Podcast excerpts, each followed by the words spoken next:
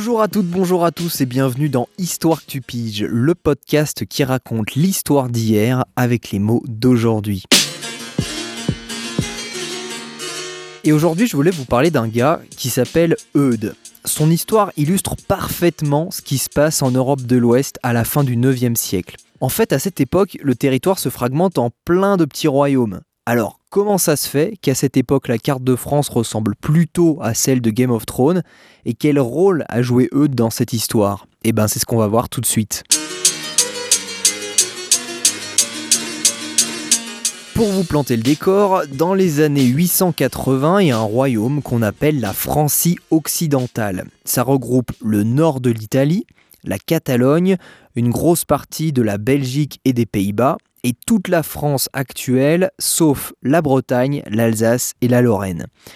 La Francie occidentale a été créée par le roi Charles le Chauve, mais ses descendants ont bien du mal à contrôler un territoire aussi grand qui va quand même de Barcelone à Amsterdam. Donc le royaume de Francie occidentale est dirigé par un roi, mais il est aussi divisé en plusieurs comtés, c'est un peu comme des régions. Et chaque comté est dirigé par un comte. Donc par exemple, Eudes devient comte de Paris en 886. Bon, il contrôle pas uniquement Paris, mais aussi d'autres villes comme par exemple Orléans et Tours. Et à peine arrivé à la tête de son comté, Eudes a un problème, les vikings. Ça fait des décennies que les vikings attaquent la Francie occidentale. Le truc c'est que les vikings sont d'excellents navigateurs et en 886 ils remontent la Seine jusqu'à Paris.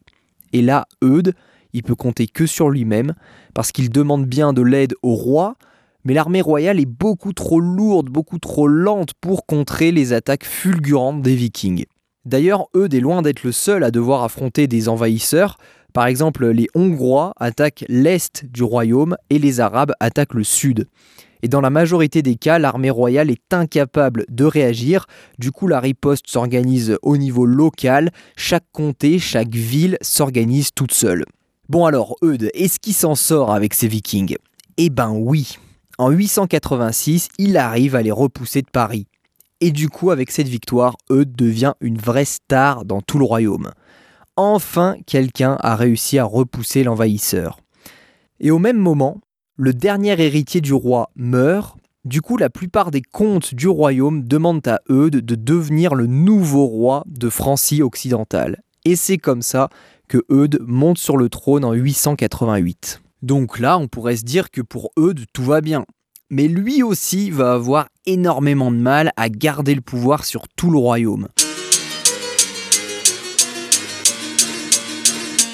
En gros, les différents comtes de Francie occidentale ont dit à Eudes Bon, Eudes, ok, t'as battu les vikings, donc tu mérites la couronne. Par contre, une fois que t'es roi, t'es mignon, mais tu nous laisses tranquille. Et ça va aller tellement loin qu'on va presque avoir des nouveaux petits royaumes qui se créent à l'intérieur même de la Francie occidentale. Et Eudes n'a ni l'autorité ni la puissance suffisante pour s'opposer à cette prise d'autonomie des comtes. Donc par exemple, la Bourgogne et la Provence deviennent quasiment indépendantes. Pareil pour l'Aquitaine, le nord de l'Italie et la Flandre en Belgique. Et un des successeurs de Eudes passera même un marché avec un chef viking qu'on appelle Rollon. Il lui laissera la Normandie en échange de la conversion des vikings au christianisme et évidemment de leur fidélité au roi. En fin de compte, au début du Xe siècle, le roi de Francie occidentale ne contrôle plus que les Hauts-de-France, la Champagne-Ardenne et une partie des Pays de la Loire. Mais finalement, cette perte de pouvoir du roi de Francie occidentale, elle est assez logique, parce que depuis plus de 400 ans, les différents rois d'Europe de l'Ouest conquièrent des territoires toujours plus grands, et donc petit à petit, ils sont obligés de déléguer leur pouvoir au niveau local, au niveau des villes, des régions, pour essayer de garder le contrôle sur leur royaume. Mais du coup, les villes et les régions ont pris de plus en plus de liberté sans que le roi puisse y faire grand-chose. S'ajoutent à ça les attaques extérieures comme celles des vikings qui ont encore plus déstabilisé le roi. Et c'est donc entre la fin du 9e et le début du 10e siècle qu'on voit apparaître les premiers châteaux forts. C'est le signe d'un royaume qui se fragmente complètement et d'un pouvoir qui s'organise à un niveau de plus en plus local. On est donc encore très loin du compte pour avoir une France unie. Mais la famille du roi Eudes va remédier à ça. Elle va rester au pouvoir pendant environ 900 ans et commencer petit à petit l'assemblage de la France. Mais ça, on le verra dans un prochain podcast.